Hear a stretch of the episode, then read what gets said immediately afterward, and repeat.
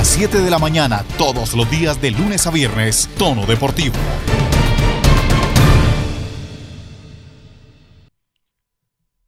¿Qué tal? ¿Cómo les va? Bienvenidos y gracias por estar con nosotros en esto que se llama Tono Deportivo. El saludo especial para los que se conectan a través de la 106.3 en el dial, en el FM, y los que lo hacen más tardecito o en cualquier hora del día, en cualquier lugar del mundo, a través del podcast. A todos ustedes, gracias por seguir conectados con nosotros y por hacernos su opción de información a nivel deportiva. También a todos los que se conectan a través de www.tonodeportivo.com.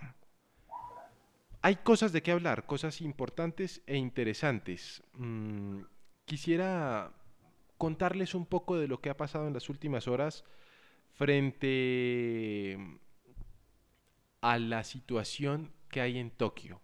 Sí, en Tokio, Japón. Próximamente se dará a conocer una lista en donde, pues, ustedes conocerán qué miembros del gobierno van a viajar a Tokio o qué miembros del gobierno tienen pensado viajar a Tokio. Yo ya les he dicho que el presidente Iván Duque va a viajar, que él ha pedido ser la cabeza de la delegación y de hecho lo está. Él está en esa lista de, viajeros. Igual que el señor ministro del Deporte y seis o siete de sus asesores. Yo no sé si es que ellos no han visto lo que está exigiendo el gobierno de Tokio para los asesores, máximo dos por presidente.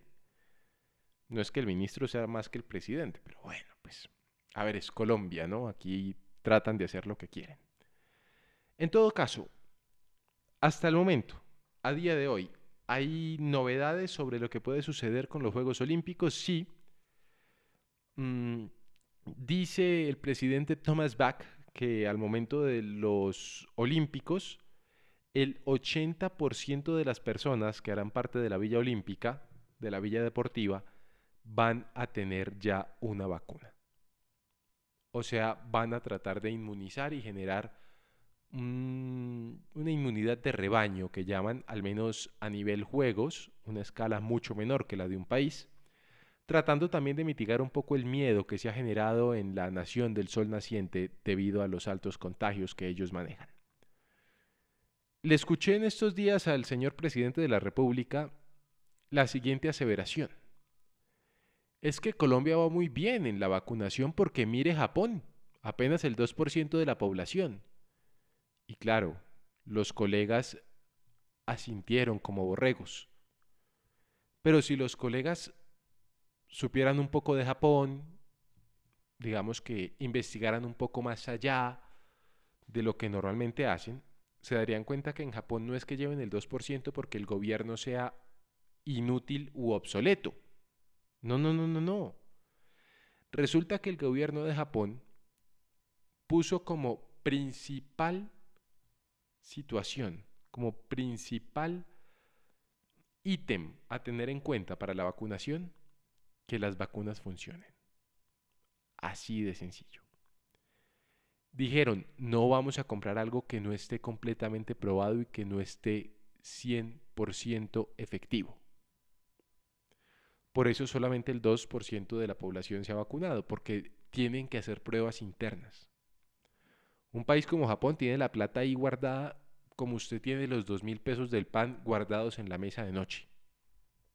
Ellos tienen la plata para las vacunas ahí. Están reservadas las vacunas a nombre de Japón. Desde hace rato. Lo que pasa es que no quieren arriesgar a su población porque la población del Japón, en su mayoría, es de adultos, muy mayores. No quieren que se los lleve la vacuna. Así que no, señor presidente. No hay que decir que Japón va muy mal, no. Japón está a la espera y está haciendo las cosas bien así como bien las están haciendo en Australia, bien las están haciendo en Estados Unidos, e inclusive bien por momentos las hacen en Colombia. No hay que compararse, y menos con un gigante como Japón. Tokio, los colombianos, 44 cupos. Estamos a la mitad de lo que quiere el presidente Ciro Solano llevar. Escuchábamos a José Luis Echeverri hace unos días en los micrófonos de tono deportivo hablando de esta situación y hay algo que no han querido los diferentes medios explotar, pero aquí se los contamos, porque para eso es tono deportivo. Va a haber menos delegaciones, eso está claro, muchísimo menos que en Río, muchísimo menos que en Londres. Pero aspiran a tener el mismo número de medallas que en Río o superarlo. Entonces, amigos, la situación es la siguiente. Hay gallo tapado en Colombia para los Olímpicos. Sí. Hagan cuentas. Tenemos a Mariana. No sabemos cómo llegue Mariana, pero Mariana es ficha clave. Puede ser oro. Tenemos a los pesistas, a mis amigos los pesistas. Van seis. Ojo, todavía no tienen el cupo asegurado, pero van seis. Y de esos seis, mínimo cuatro están para medalla de oro. Ojo pues. Claro, uno dice estampa medalla de oro acá, sin competir. Cuando lleguen allá la cosa puede cambiar, pero están mentalizados y físicamente van por medalla de oro. Ojo pues, porque entonces, señoras y señores, estaríamos mirando muy mal, poniéndole cuidado al fútbol, al ciclismo, al patinaje, cuando el deporte duro de Colombia serían las pesas. Eso sí, esperemos que el señor presidente de la Federación Colombiana de Alterofilia, doctor William Peña, saludo para él que nos escucha siempre, saque adelante el proyecto para salvar las pesas colombianas. ¿Y salvarlo de qué? Salvarlo de la sanción tan grande que puede haber si se demuestra el consumo de boldenona de los tres deportistas colombianos que están siendo investigados en este momento. Hay abogados que están encima de este proceso, abogados de renombre, abogados conocidos que ya han salvado deportistas nacionales. Esperemos que el proceso salga bien para Colombia. Con esto, le damos la bienvenida a todos ustedes. Esto es Tono Deportivo. En tono deportivo, ciclismo. Y son buenas las noticias para Colombia a nivel deportivo, por supuesto, en el Giro de Italia. Egan Bernal dio un golpe de autoridad sobre la mesa. Si bien no ganó, se mantiene muy bien en la general, se mantiene con buenos tiempos, sigue su favoritismo. Mm, digamos que firma esa carta que lo acredita no como una promesa, sino como una realidad. Y le dice al mundo y a todas las personas que dijeron en su momento es que ganó el Tour de Francia por casualidad, porque el que era el líder se retiró, porque era muy benévola la carretera con él. Bueno, les está diciendo en Italia, tranquilos que aquí voy yo. A el favor Nairo y recíbame usted también ese escalón tan grande que tiene porque los ciclistas colombianos siguen avantes. Don Omar Pachón, usted está prácticamente al pie de Egan Bernal día tras día, sabe lo que pasa, sabe lo que come, sabe cómo duerme el zipaquireño, pero sobre todo sabe cómo va en el Giro de Italia. Cuéntenos, por favor, cómo va su coterráneo, el señor Bernal. Alejandro, muy buenos días, buenos días a todos mis compañeros, a todos los oyentes de Tono Deportivo que nos escuchan cada mañana a través de nuestro podcast, de la emisora y de la página www.tonodeportivo.com. Etapón, el de la jornada 11 de este Giro de Italia, con un Egan Bernal pletórico, una fracción nada fácil, porque eran unos más o menos 162 kilómetros entre Perugia y Montalcino, un pueblo medieval en el que en principio había media montaña Alejandro y parece que la fracción no, no iba a presentar mayor riesgo y un mayor cambio en la general. Un grupo de escapados grande de 11 corredores se fue en la fuga y a la postre pues el tiempo fue tan amplio, pero pues ninguno de, ellos representaba un peligro para que Egan Bernal saliera a su casa y pues el Lineo se dedicó a trabajar desde el pelotón. Cuando llegó el pavé, fue el que hizo el, desastre en la carrera, Alejandro, porque el esterrato, que es esta tierra, este polvillo, en Colombia diríamos destapado, pero pues es prácticamente liso, como una carretera, pero con polvillo, evidentemente angosta, con poca seguridad a comparación de unas carreteras normales.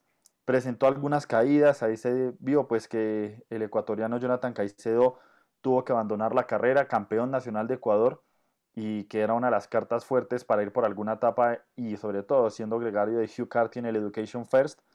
Pero esta etapa era para Lineos, que hizo un gran trabajo en el pavé. En un momento Filippo Gana y Egan Bernal rompieron el grupo porque la Strade Bianche, que fue la carrera que Egan participó, una carrera de un día que se hace en este mismo pavé, en ese mismo recorrido, quedó tercero con unos clasicómanos como Juliana Lafilippe, Matthew Van Der Poel, y Egan puso eso en práctica, se nota que practicó en este terreno, se nota que lo tenía mentalizado. Ellos dos, Filippo Gana, hicieron destrozos y el Ineos también con los otros gregarios.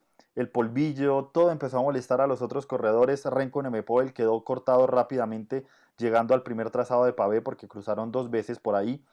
Y fue tanta la diferencia que en un punto él tuvo que abandonar a su gregario para tratar de conectar con el grupo. Conectó varias veces, pero lo que decimos, estas calles son tan estrechas que no se puede acumular un pelotón tan amplio en una misma línea.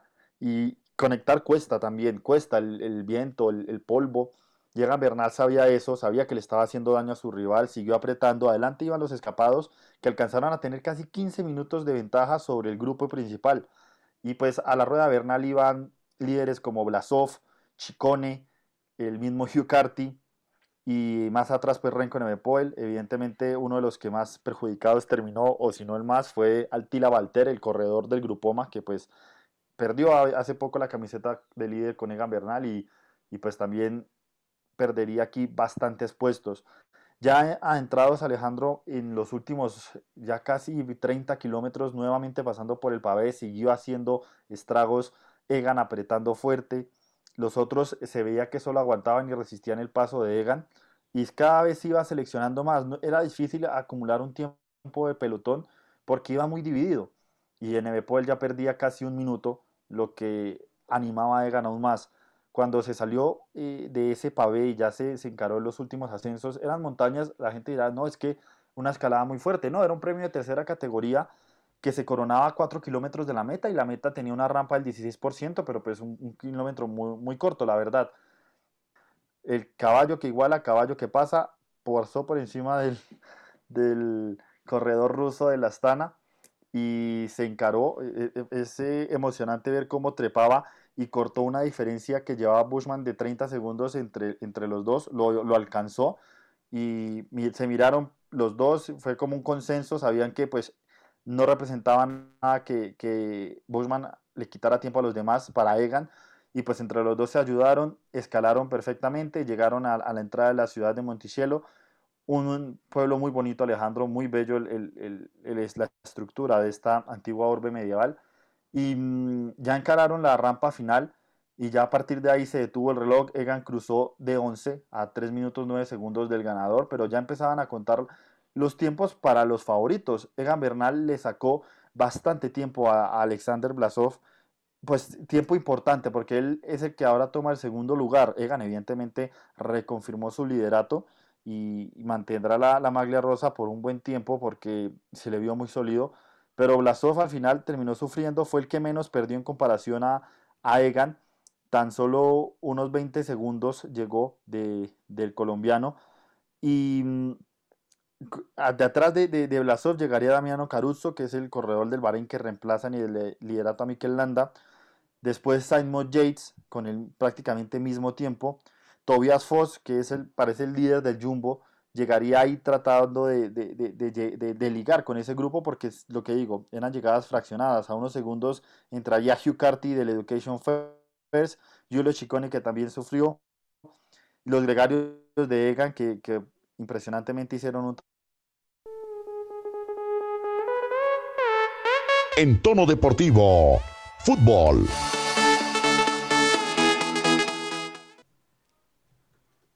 Bien, ayer mencionamos la convocatoria, los hombres que fueron llamados por Reinaldo Rueda para integrar la selección nacional que estará disputando los partidos de eliminatoria frente a Perú y Argentina respectivamente, 3 y 8 de junio. A mi parecer faltaron jugadores, sobraron otros, hay sorpresas Y por eso está todo el equipo, Omar Pachón, Santiago Villarraga y don Juan David Forero, para hablar y analizar en estos minutos que nos quedan, puesto por puesto a los hombres que fueron llamados. ¿Quién faltó? ¿Quién sobró? ¿Y habrá cambios? Para la Copa América se lo contamos aquí. E iniciamos rápidamente con esta lista de convocados que tuvo el señor Reinaldo Rueda. Los arqueros, David Ospina del Napoli italiano, no es titular. Camilo Vargas del Atlas de México, considerado el mejor arquero de la Liga Mexicana. Lo quieren varios equipos de la liga y también hay veedores de Italia viéndolo. Y Aldair Quintana del Atlético Nacional. Pone Reinaldo Rueda Aldair Quintana por encima de hombres como Iván Arboleda de Banfield, como el mismo Montero del Tolima, Eder Chaus, que ha tenido, digamos, una buena campaña, tratando de tener una buena campaña. No tiene mucha continuidad, eso sí. ¿Sorprende, no sorprende, faltó alguien o está bien? Le pregunto al señor Santiago Villarraga, ¿cómo le va, don Santiago? Buen día. Alejandro, cordial saludo para usted, para todos mis compañeros y todos los oyentes de Tono Deportivo. Y la verdad me sorprende el llamado de Aldair Quintana. No ha tenido la mejor temporada con no, Pero en Libertadores le fue bien, en Libertadores le fue bastante bien, independientemente de los errores, ¿no? Eh, pero es que toca mirar eso, Alejandro. Acá no vamos a hacerlo porque eh, es de, de Atlético Nacional y demás. Toca mirar el momento actual. Y si vamos a mirar el momento actual y miramos lo que ha hecho Álvaro Montero con el Deportes Tolima, le digo también lo de Iván Arboleda con Banfield, que es mucho mejor que Aldair Quintana, que ha tenido una, o sea, Aldair Quintana no ha tenido la mejor temporada, se, han visto, se ha visto envuelto en algunos goles que le han hecho al Atlético Nacional, eh, también Guimaraes lo, lo, ha dicho en algunas ruedas de prensa, y no me, no me parece premiar a un jugador que, pues, que no ha tenido la mejor temporada. Si miramos, para mí, por encima está Leandro Castellanos. No, no, no voy a decir que, que Juanito Moreno, como dijo fuera de micrófonos mi compañero Omar Pachón, porque pues perdió su momento. Pero para mí Aldeir Quintana no es el mejor arquero en Colombia, en el fútbol colombiano en este momento. Toca mirar y toca, no sé Alejandro, toca mirar los hombres de confianza que tiene Reinaldo Rueda porque si usted ve esta, esta convocatoria, que más adelante usted va a dar los nombres, va a ser un parecido al Atlético Nacional campeón de la Copa Libertadores. Don Juan David Forero, ¿faltó o sobró alguien en esta convocatoria para los arqueros? Bueno, eh, primero el saludo como siempre para todos en tono deportivo.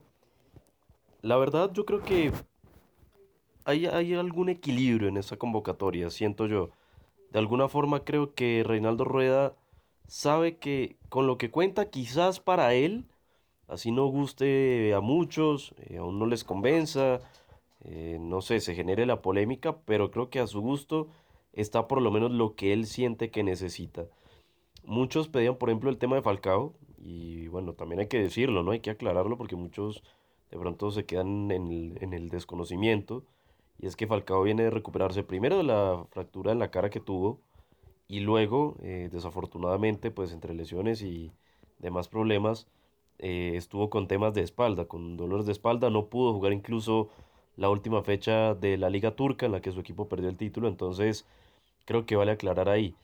Hay quizás polémica por algunos nombres, bien lo decían ustedes, el tema de Aldair Quintana, lo que decía Santiago, de pronto del nivel, pero creo que en líneas generales ahorita es, quizás de lo mejor que hay en ese momento con continuidad, con ritmo, en todo el tema de la selección. Claro, muchos me dirán, pero ¿qué hace Sebastián Pérez allá? Si está en un equipo que estaba peleando descenso en Portugal, eh, ¿qué hace de pronto sí? Pues Aldair Quintana.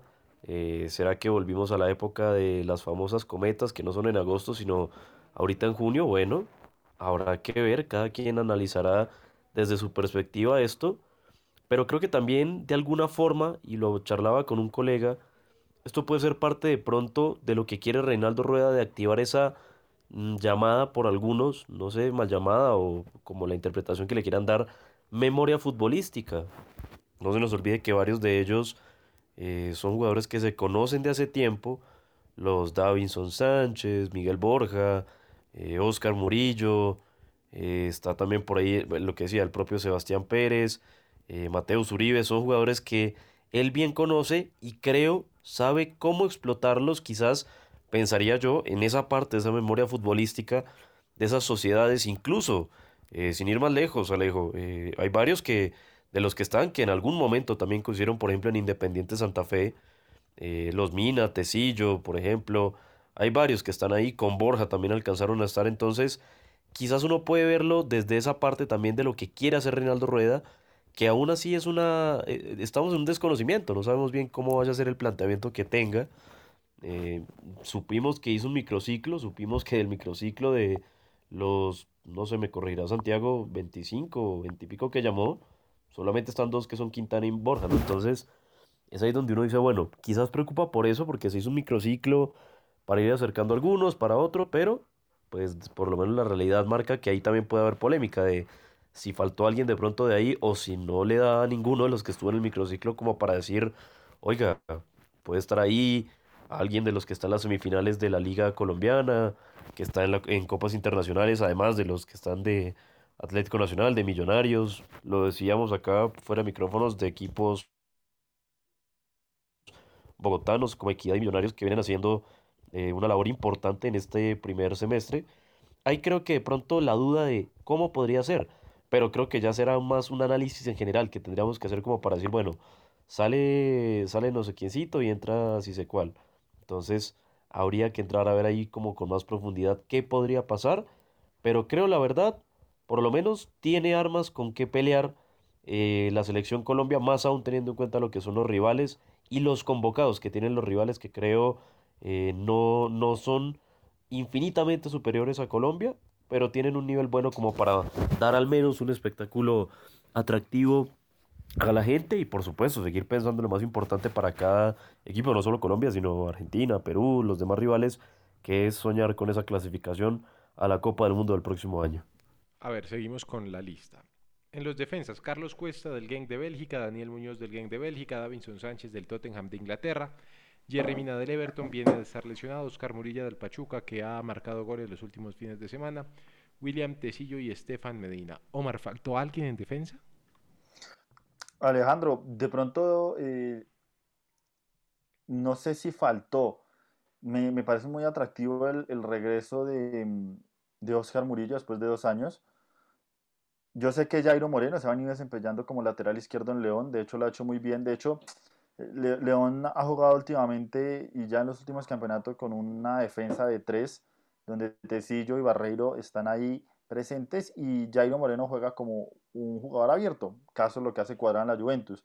Pero de pronto sí, eh, eh, a las personas, al común, yo no sé todavía cómo va a jugar Reinaldo Rueda, por ende no puedo decir si le va a faltar un lateral izquierdo, que es como donde yo veo eh, esa falencia, esa falta más bien Daniel Muñoz te puede desempeñar por ahí sin ningún problema también. Estefan Medina también en su momento lo ha hecho en Monterrey. Entonces no creo que haya, haya hecho falta alguien. Ahora, yo veo que en algunas posiciones, en algunos nombres, Rueda llamó por rendimiento y momento y por los minutos acumulados. Pero Davinson Sánchez, no lo podemos negar, no ha tenido un gran cierre con el Tottenham. No ha jugado casi con Ryan Mason, por no decir que no ha jugado nada. Y tiene un futuro pues que aún no se sabe. Entonces yo creo que eso pesa en la mente del jugador. Jerry Mina con altibajos, el tema físico también en el Everton. El único que, pronto tiene de la Premier, ¿no? Exacto, y yo, creo que eh, el único que tiene una continuidad del fútbol europeo es Carlos Cuesta, que me parece muy interesante su llamado, que ha hecho una buena pareja con, con John Lucumí y de hecho en su momento también con Daniel Muñoz cuando juegan también los, los tres colombianos. Entonces, hay algo y de pronto lo abarcaremos más adelante que también me llama mucho la atención y es la memoria futbolística, Alejandro. Y yo creo que Reinaldo Rueda le está, está apostando también a eso en, este, en este primer llamado. Al menos en la columna vertebral, si lo vemos, tiene sentido. No tenía un arquero como Camilo Vargas en el Nacional, si no estoy mal, creo que Camilo Vargas cuando estuvo Reinaldo Rueda estuvo en Argentinos Juniors o en el Cali.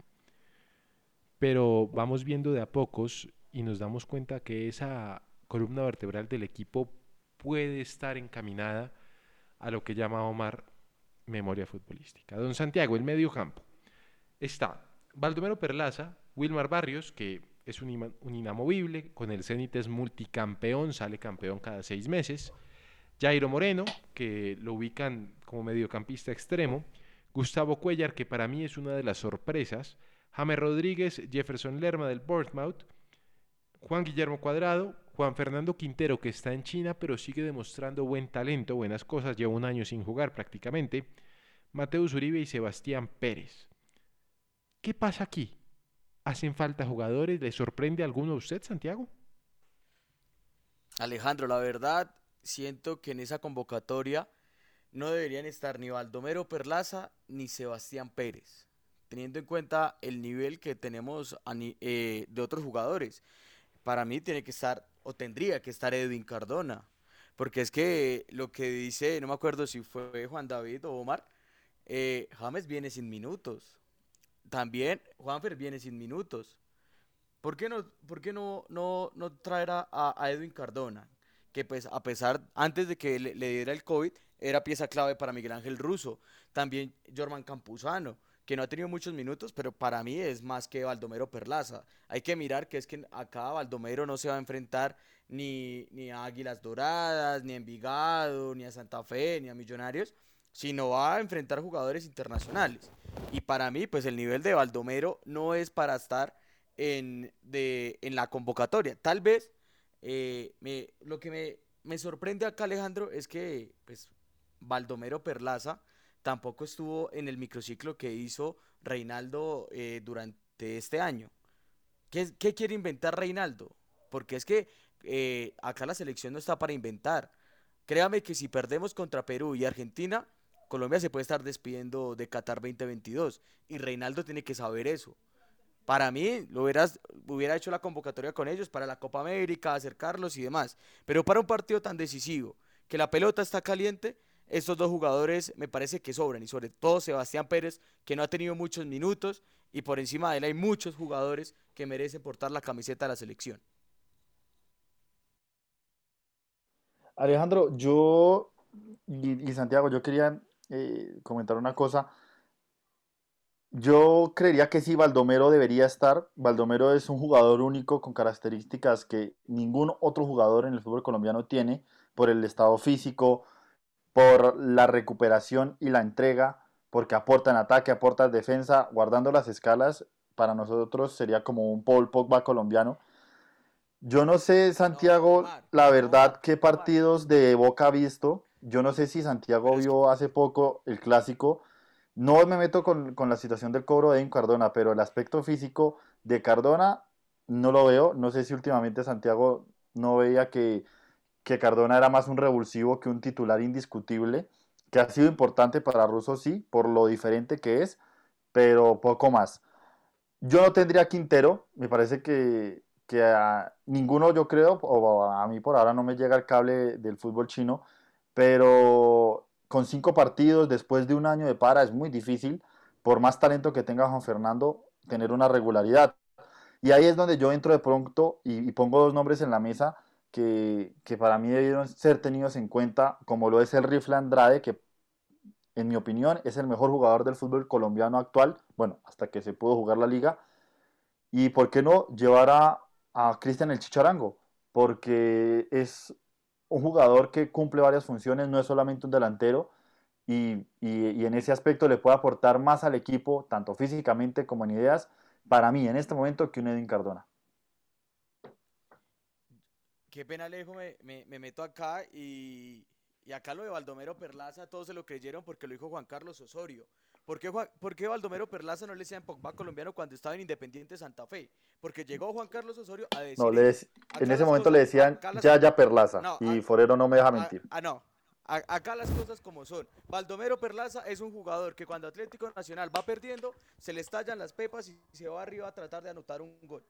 ¿Y Pogba cuando el United va perdiendo, qué hace? A nivel internacional, a nivel internacional, tiene más jugadores en mejor nivel en este momento. ¿Quién? ¿Qué haga esa función? ¿Quién? Estamos hablando Pero es que para qué una función, le estoy diciendo. Colombia no tiene que ir a matarse allá. Para eso tenemos Este- delanteros de jerarquía. O o Steven Alzate no quita ni el Bueno, segundo es del el titular, creo yo, ¿no? ¿Quién, ¿Quién hace la función de Baldomero en el fútbol internacional?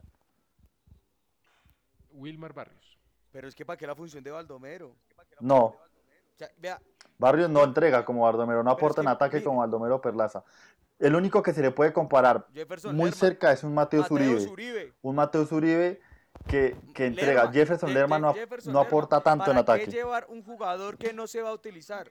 ¿Para qué llevar un jugador que no se va a utilizar en estos partidos? No, entonces que le digan, que le digan al Dair que no viaje. de- Y a Camilo No, Vargas que tampoco viajen, no según puede Santiago. ser, exacto. Sí, eso no puede ser, digamos, No, concuerdo de es pronto que, que- hayan pero es que opiniones es- por, por buscar otro, otro estilo, lo que quiera, pero pues no puede ser de pronto que porque no va a jugar, porque sí, ahí puede, ahí caemos en lo que dice Omar, de, pues que no va ni No, pues pero es va a tapar no- solo no- Espina, no- no es el tema, claramente. Pero es que Vuelvo no y digo, no va a ser no titular, créame, estoy seguro tema un es- 90% sí, que no va a ser titular. Pero es que créame que en un partido se nos llega a complicar contra Perú o contra Argentina. Metemos un Edwin Cardona que a pesar que Omar Pachón dice que está gordo, nos met- hizo seis puntos para, para que Colombia fuera al Mundial de, de Rusia 2018. Él en una o dos jugadas puede mandarlo. Baldomero no es un hombre así. Baldomero no es un hombre que resuelve partidos, simple. Por eso digo que no tiene que estar. No es un jugador. Listo, no, entonces, eh, entonces llamemos a Teófilo Gutiérrez, que en dos, tres jugadas también puede cambiar los partidos. Llamemos a Harlan Barrera, llamemos a Santiago Moreno. Calidad hay, y yo entiendo que Cardona es diferente y aporta, pero en este momento y por algo no llamó a nadie de Boca diferente. Juniors. Boca Juniors puede que haya pasado contra River, Porque es que pero no Boca juega mal y juega feo. Boca. O sea, Boca juega ¿usted mal y cómo va a juega feo. Sebastián Villa, Sebastián Villa, uno de los mejores extremos que tiene los colombianos afuera, va a decir que juega mal, que no necesitaba a- la a- selección. Santiago, No, yo creo que, yo creo que no. todos, yo creo que todos vimos y sabemos que Reinaldo Rueda cuando llegó dijo que los jugadores de la selección tienen que ser un ejemplo. Y el tema de Villa ha sido polémico, puede que ya haya pasado bastante tiempo, pero todavía se sigue hablando de eso. Yo no sé y yo desconozco, no tengo información. Ah, no, pues, si eh, se trata de un si aspecto deportivo ejemplo, o un aspecto quitemos a disciplinario. James, quitemos a Mateus. O sea, si vamos a hablar de ejemplos, quitemos a James, quitemos a Mateus, quitemos también a Jerry Mina. Ay, a- acá esto es la selección Bueno, de aunque- fútbol. acá no es para Yo que no- yo no- vayan a no, pero es que yo no sé si rezar, es- que vayan a en hacer el- sin ir En el ámbito del que estamos hablando. Digamos, sin ir Pero más es lejos, que sin, sin de pronto meterme en un tema que no es, pero recordemos lo de Benzema, ¿no? Por ejemplo, que se demoró cinco años Francia en volver a llamarlo. No, y, Y, eh, y digamos, hay- no, no lo comparo en el sentido de lo, lo que pasó, pero pues bueno, son situaciones que uno dice, mire cómo influye. Que Por- por eso- más allá que de pronto, por un lado, como Omar, como, o como Santi también propiamente, de pronto estén o no estén de acuerdo, pero bueno, fíjense, por ejemplo, un, un- un caso de estos, cómo llega a influir de pronto en esa visión de un técnico, de una federación, que quizás todavía, y siento, y ahí sí coincido, eh, obviamente, y, y ahí sí estoy con Santiago, las condiciones para mí las tiene, Villa para mí es un jugador, no, y para mí incluso también. con compañeros, o es- y eso eh, y Creo que ya lo- tenemos Roger Martínez, desafortunadamente para él lo que lo condena es eso. Es un hecho que es, es, es un poco, digamos, lo ajeno al fútbol en el sentido que es fuera de la cancha, pero de alguna u otra forma lo termina condenando. Y claro, sí, pierde Colombia quizás un talento que puede ser, eh, que puede mostrarse mucho más en la selección, pero bueno, creo que también son las consecuencias de los hechos. Y desafortunadamente ahorita esto le pasa factura totalmente a Sebastián Villa, sin decir que sea culpable, que no sea culpable, pero pues bueno, la Y, realidad des- es y que desconociendo, por lo menos entender que... que, la federación y el técnico no, no confían todavía en tenerlo ahí con el grupo en general, o algo puede estar pasando también, que de pronto el grupo sienta y diga, no, preferimos que de pronto él no, esperaría uno que Exacto, o sea, obviamente no que se sabe. caso no se dejen manejar, pero, pero es un tema interesante por demás.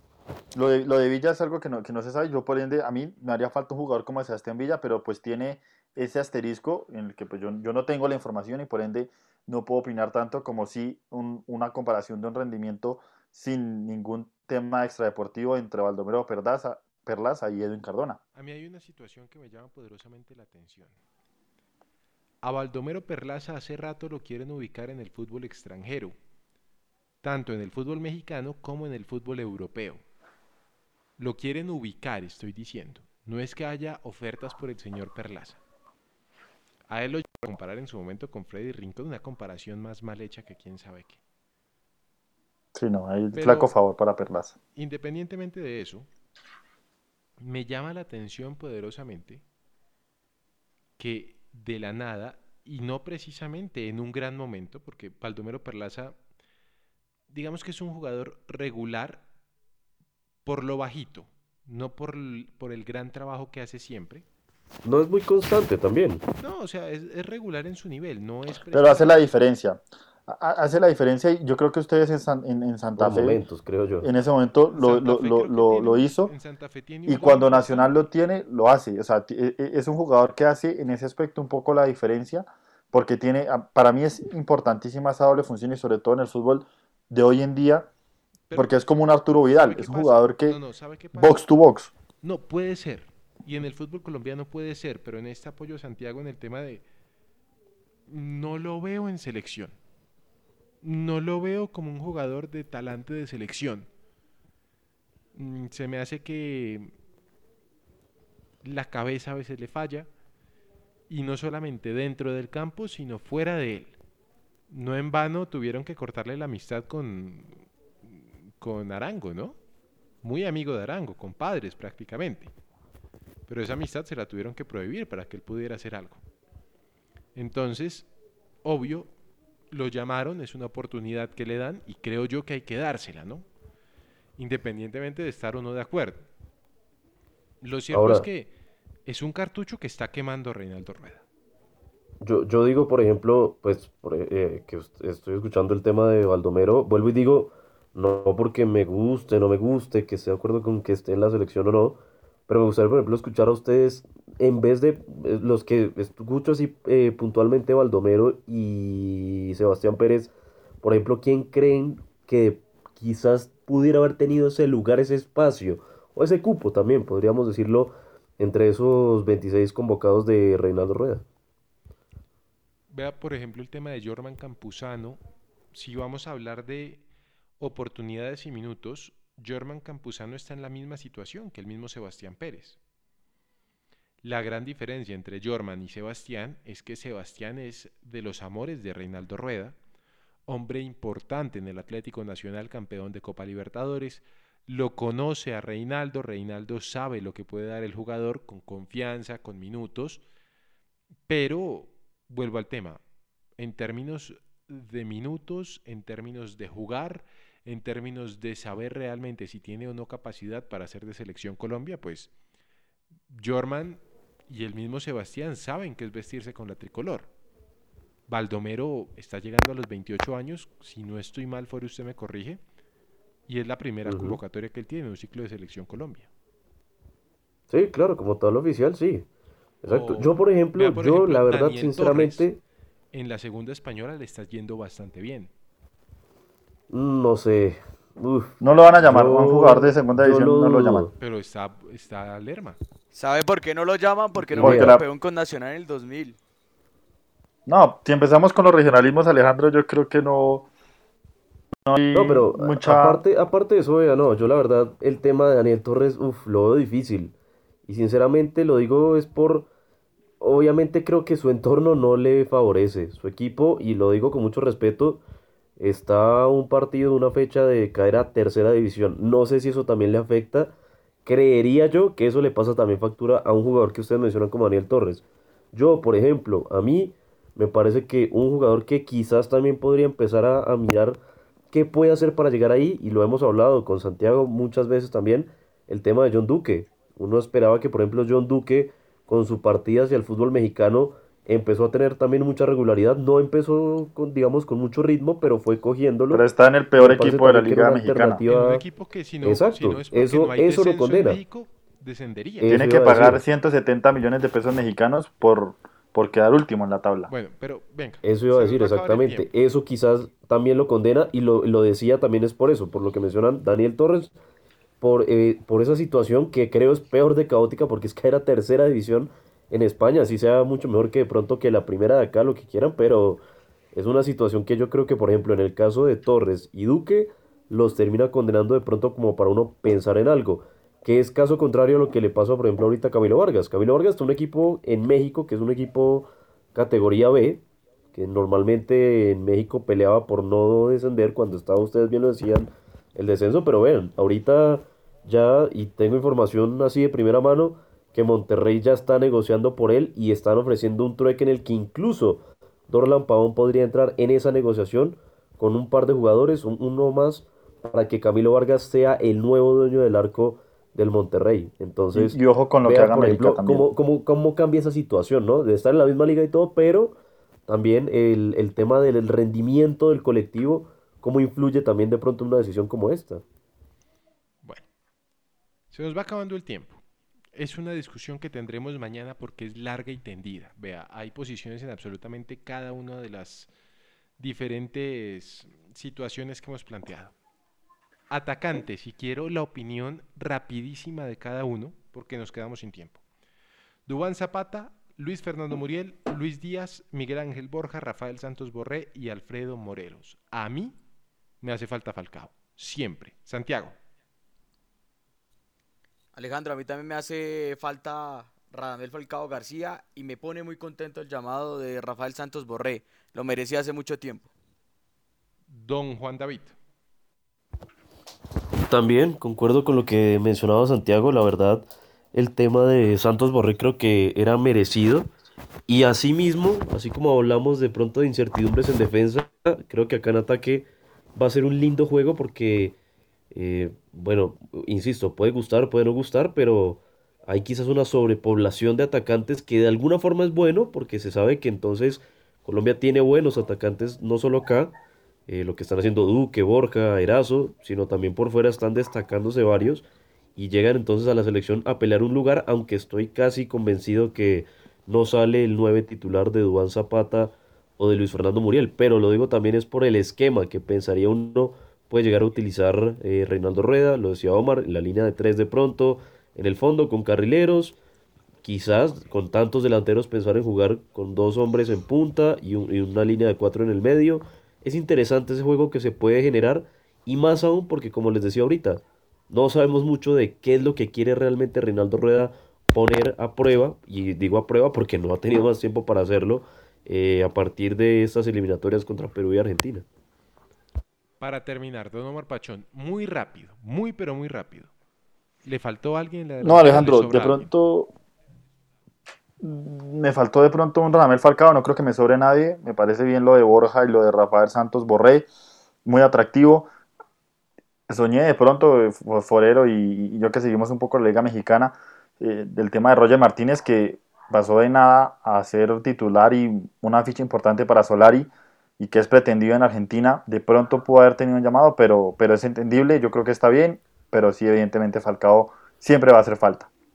Muchachos, y un paréntesis ahí rápido. A mí, la verdad, hablando del tema de mediocampistas, de pronto lo que dijimos de un lugar en vez de los nombres apuntados, señalados, un jugador que sabe que me parece podría empezarse a mirar un poco más y sabiendo el nivel a propósito del colectivo, Raúl Loaiza.